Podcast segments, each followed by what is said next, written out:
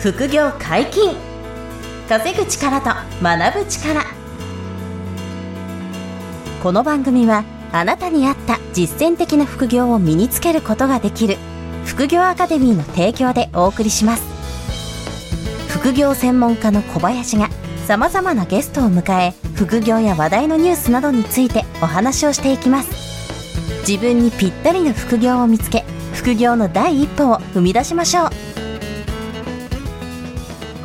こんにちは、小林正宏です。山本博史です。よろしくお願いしはい、ます。よろしくお願いします。本日もゲストに来ていただいております。小林さんの友人で不動産投資家の岡村直樹さんです。よろしくお願いします。よろしくお願いします。はい、お願いします。はい、本日で3回目ということで、はいやっぱ一番初めから全然緊張されてないですけど、やっぱり小林さんが横にいるから、ああ、もう、ええ。緊張せずに話しでき岡村さんはね、話すのうまいんですよ。確かあの、に。もともと。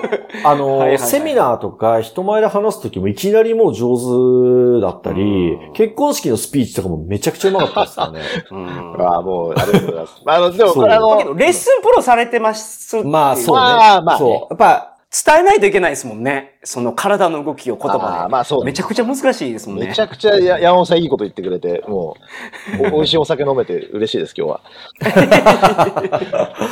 うんあの、前回は、あの、初めての一棟目の、うんあの、アパートの、あの、話をしてくださったんですけど、すごい大きな収益が出てたので、はいはい。不動産投資の分かりやすい魅力が詰まってるのでね、ぜひそちらも皆さん聞いていただきたいなと。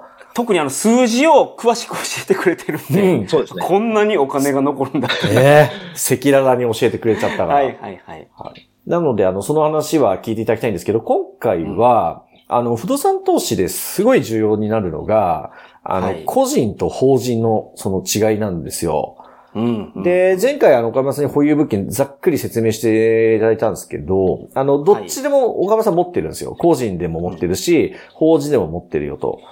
はい。で、あの、その法人をいわゆる資産管理法人なんて言うんですけど、うんこれをね、すごく上手にこう成長させているんですよ、岡村さんが。なるほどなるほど。で、この、あの、法人を作った流れとか、あとその、えっと、今法人がどう生きてるのかっていうか、まあむしろそっちがメインなんで、で、これが、あの、不動産投資の規模を拡大するにあたり、すごい鍵でもあってですね、このあたりをちょっと今回お届けしたら、すごい皆さんの参考なんじゃないかなと思うんですよ。どうん。なるほど。なので、あの、当時、実はもう最初に岡村さんが不動産始める時の最初の2棟って僕がサポートさせてもらったんですけど、その時にもう法人作ってるんですよね。うん。そう。で、その辺ちょっと岡村さんにあのお話、エピソードとして説明してもらえると分かりやすいかなと思ってて。はいはい。ぜひぜひ。いいいいかな。じゃじゃあ、ちょっと。はいお願いします話で。はい。あの、前回はね、はいあの、本当にこ小岩っていうエリアで、まあ、あの、新築だったんですけど、それをマサさんに紹介してもらって、もう、えーただ横についてサインして買っただけみたいな、まあ、そういう流れですね。はほんで、大儲けしたっていい。う。まあ、そうですね。うんもう最悪ですからね。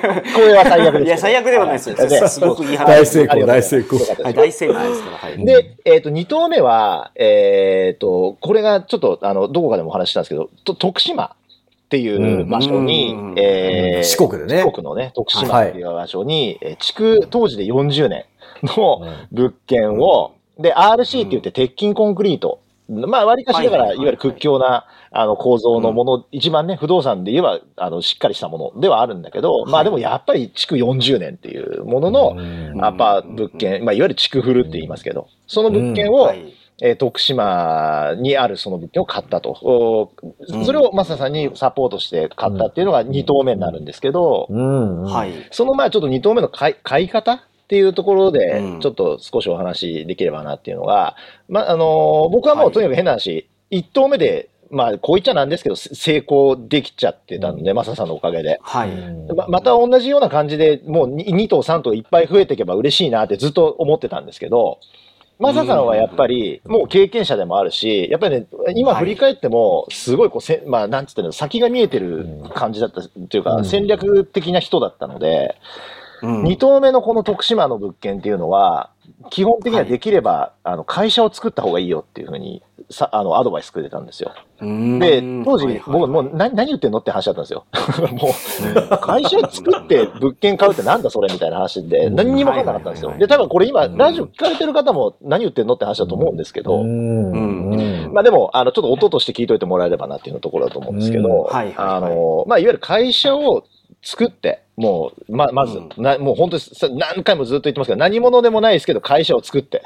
で、うんはいその会社を僕はやってます。で、この会社で、えー不動産を買って、で、その不動産賃貸業をしていって、で、えーうん地域貢献をしたいです。そういう会社を作りましたっていうので、うんそういう立て付けにして銀行さんにお話を持っていく。で、そのタイミングで、あそその状態で銀行からお金を借りて不動産を買うっていう、まあそういう仕組みがあって、それを基本的にうまくやってくれる銀行っていうのが、日本政策金融公庫っていうところがあって、あまあ、よく公庫公庫なんて言うと思うし、はい。あの、個人事業主さんなんかは割とお世話になってる方多分多いと思うんですけど、そうですよね。うん。あの、まあ、国の政府系金融機関っていうやつですよね。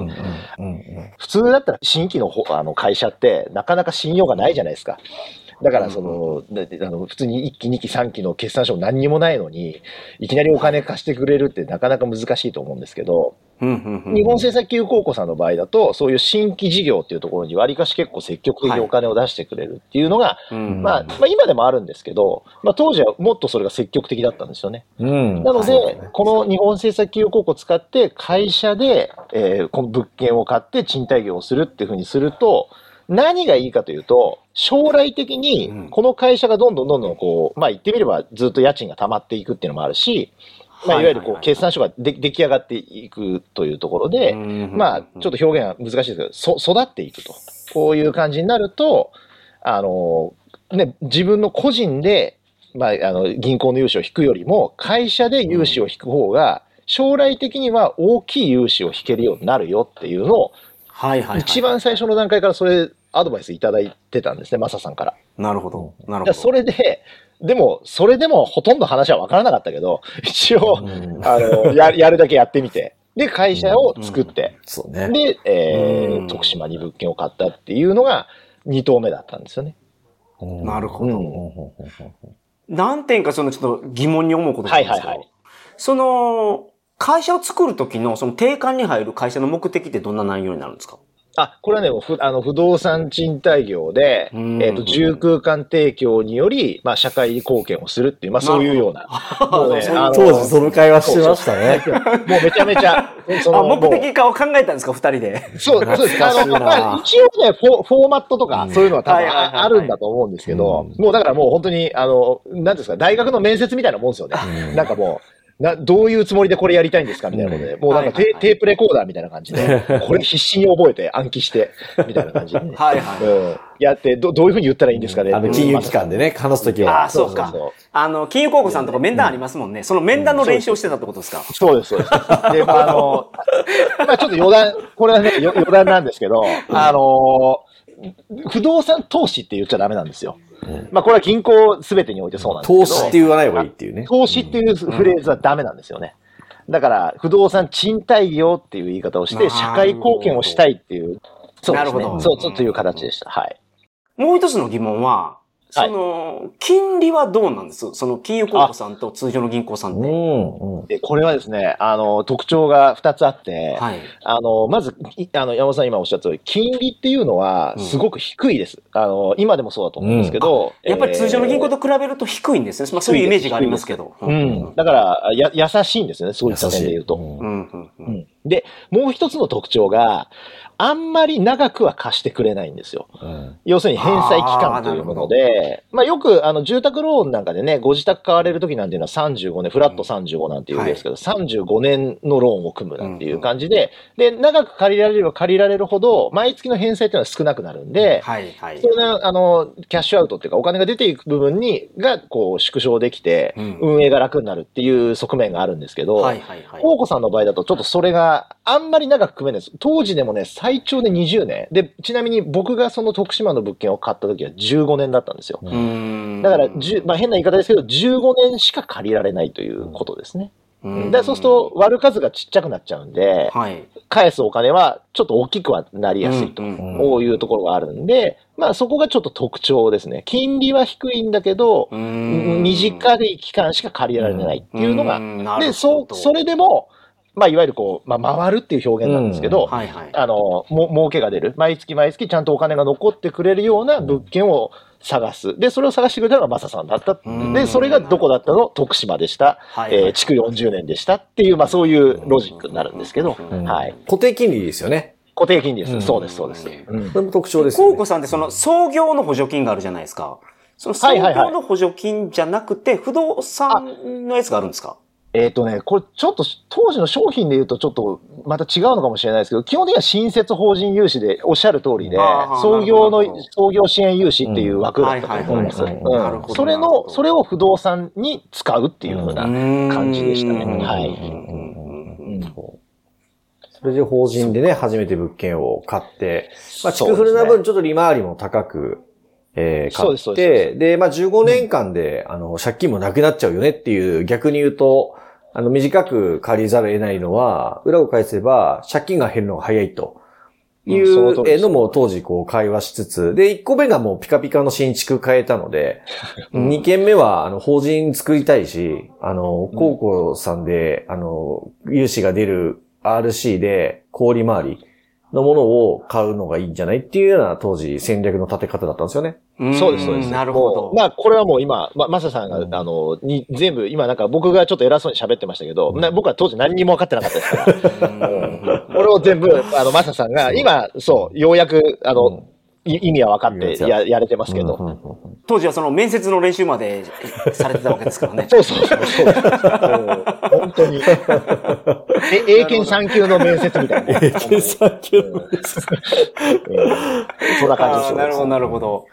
で、でその、あの、法人で家賃が入り続けて売り上げがまあ作っていけるので、はいそれで一回、あの、一期二期三期ってこう決算を作っていくっていうのをもう早い、早い段階で始めておいたっていう感じなんですよね。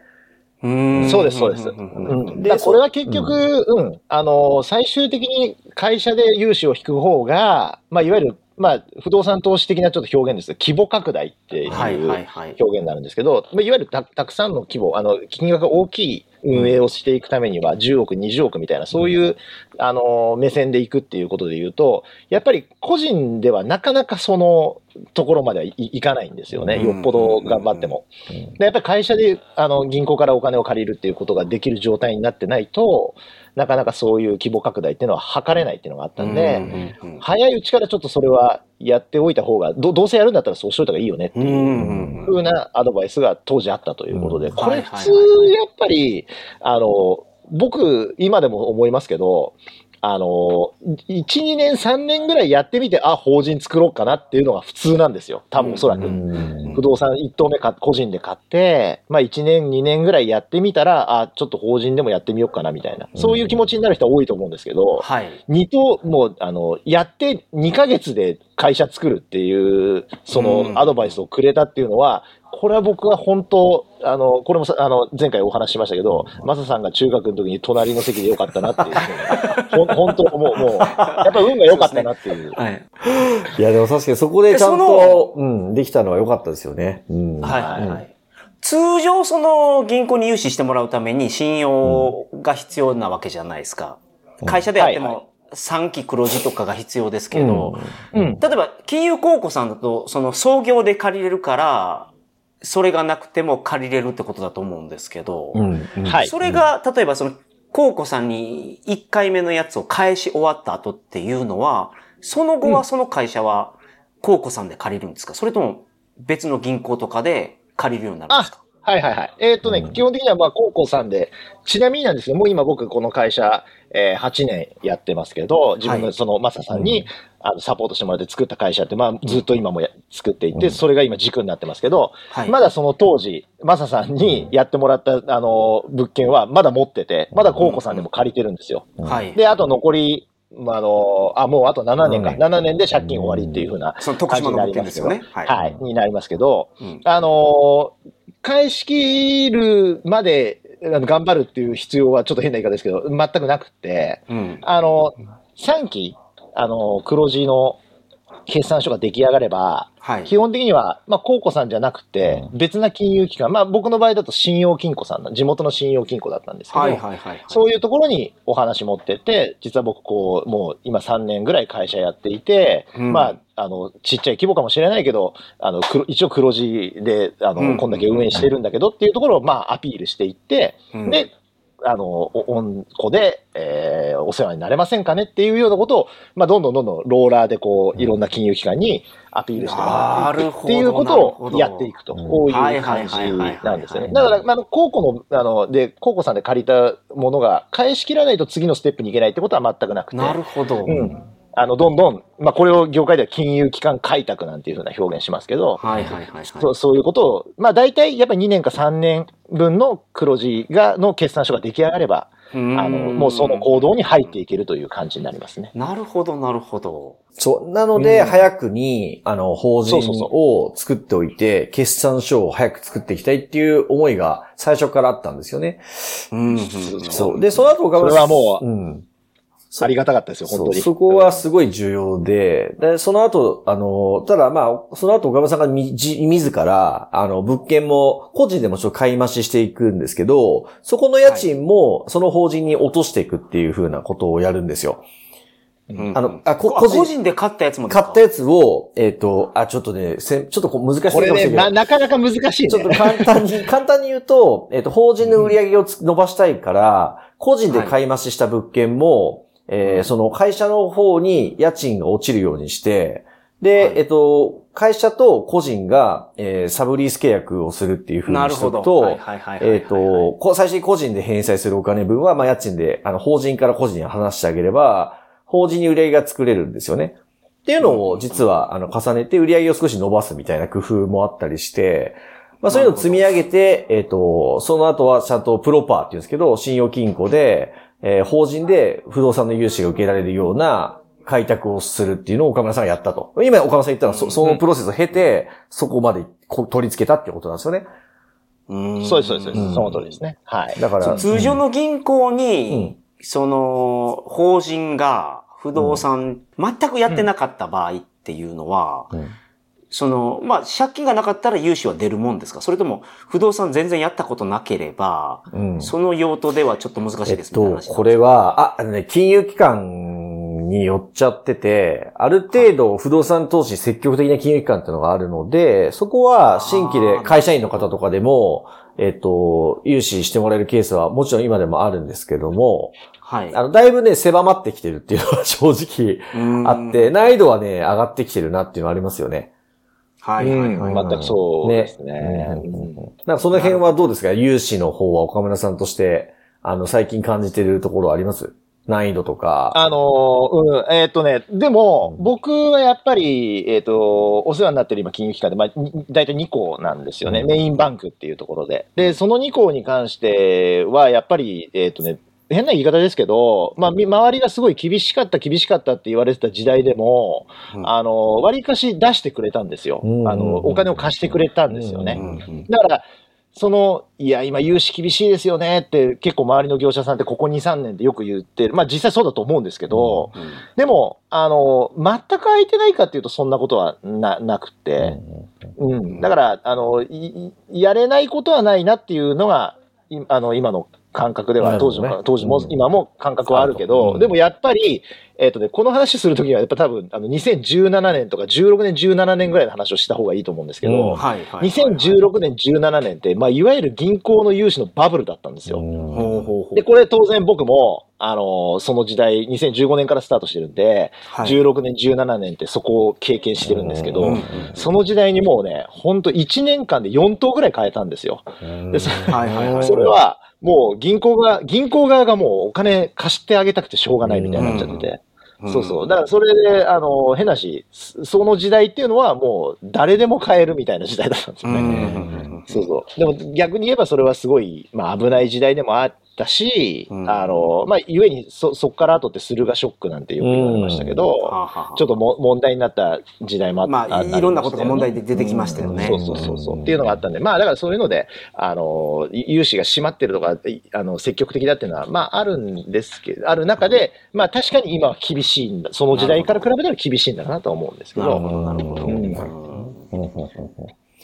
うんうんまあ、とはいえ、あれですよね。その、収益を出していける形っていうのは作れるわけですもんね。うん。そうそう、あのーそうです、そうです。その通りで、あの、ほ法人、会社でね、あの、一生懸命、その、まあ、プロっていう意識をしっかり持って、あのーお大家で、賃貸業やって成績出してますっていうふうなところをしっかりアピールできれば、うんうん。まあ、変な話、あんまり時代にはゆ揺らされないというか、うん。うんいう感じは今のところ持てているという気はします。うんなるほど。実際あの、うちの不動産投資講座の受講生の方も、あの、はいまあ、先日もアパート決済しましたっていう発表とかをチャットワークしてくださってる人もいて、うんはい。なんで全然変える人はちゃんと変えてるっていうのは変わらないんですよ。はいはいはいはい。そこはもう全然同じくで、ちゃんとあの、勉強するのと、あとその、ある程度年収ちゃんと作るとか、自己資金用意するとかはもちろん必要なんですが、はいはいはいはい。えーで、あの、個人で買う場合もあれば、個人の信用ベースに最初から資産管理法人で買うパターンも、今でもどっちもちゃんと、あの、やり方はあって、は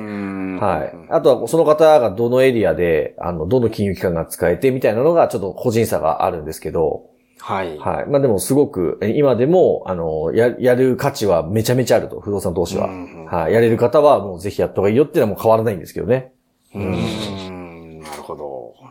資産管理法人の話は、そう、ちょっとあの、話すとね、めちゃめちゃ、もっと、あの、いろいそうろ、これは、そうすごく深くて、うん どこまで話だし、うん。レベル結構、そうあの、だいぶ先の話になそうそうそうそうなんですよねううんんですけど、でもまあ、やっぱり、あの、個人的に、あの、僕はやっぱりマサさんうん。がサポートしてくださったんで、うん。あの、すんなりいけましたけど、やっぱり、あの、会社はやっぱりね、不動産やるんだったら作ってやった方がいいかなっていうのは、あうん。の、実体験として思うし、うん。あの、僕がね、まあ、実はちょっとこう、もう一つ、うん。あの、ネネタとしてというか、はい。感じたもののとしては、やっぱり、えっ、と、僕2015年でその法人作ったタイミングってまだサラリーマンやってたんで、はい。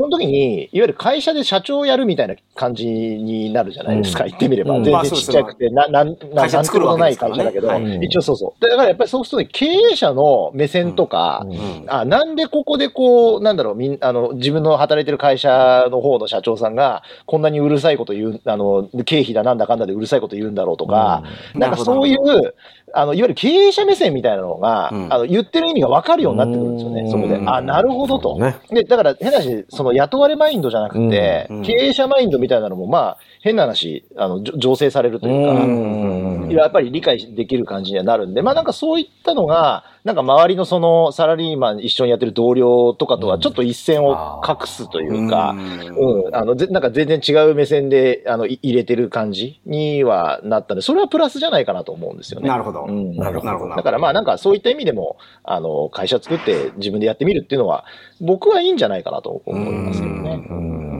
いや、おすすめしたいですね、本当に。はい。うんやっぱりね。経営者目線もあるし、あの、個人と法人のお金の、こう、器がね、分かれるから、まあ、そうですよね。それもすごいいいっすよね。その、金融リテラシーというか、身につくし、うんまあ、脱サラする前にね、あの、岡間さんもそうですけど、会社員のうちに、あの、副業の資産管理法人みたいな、作っとくっていうのは、すごく、あの、後々脱サラした時もね、その会社が自分の、あの、居場所になるし、そうですよね。うん、いろな良さがね、ありますからね。